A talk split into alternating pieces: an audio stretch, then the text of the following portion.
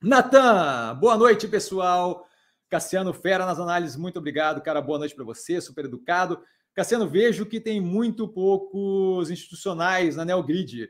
Será esse um ponto da tão lenta recuperação de valor? Pode ser, pode ser, porque a, a, e aí recuperação de valor você está falando especificamente do preço do ativo.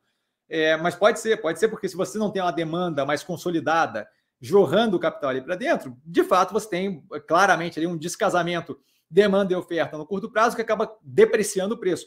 Me incomoda, acho que é relevante, acho que é zero relevante, pouco me importa.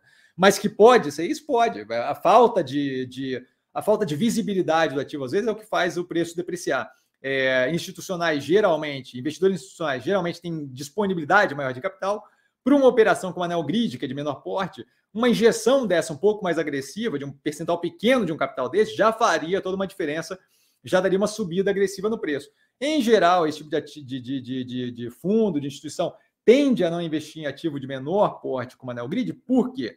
Porque justamente é, para eles faz uma diferença pequena no portfólio como um todo e é uma, são ativos que, com, que têm uma volatilidade consideravelmente maior. Tá? É, pode ser que sim, mas, mas para mim altera zero na análise, na lógica do, do, do racional ali do ativo como um todo. Tá?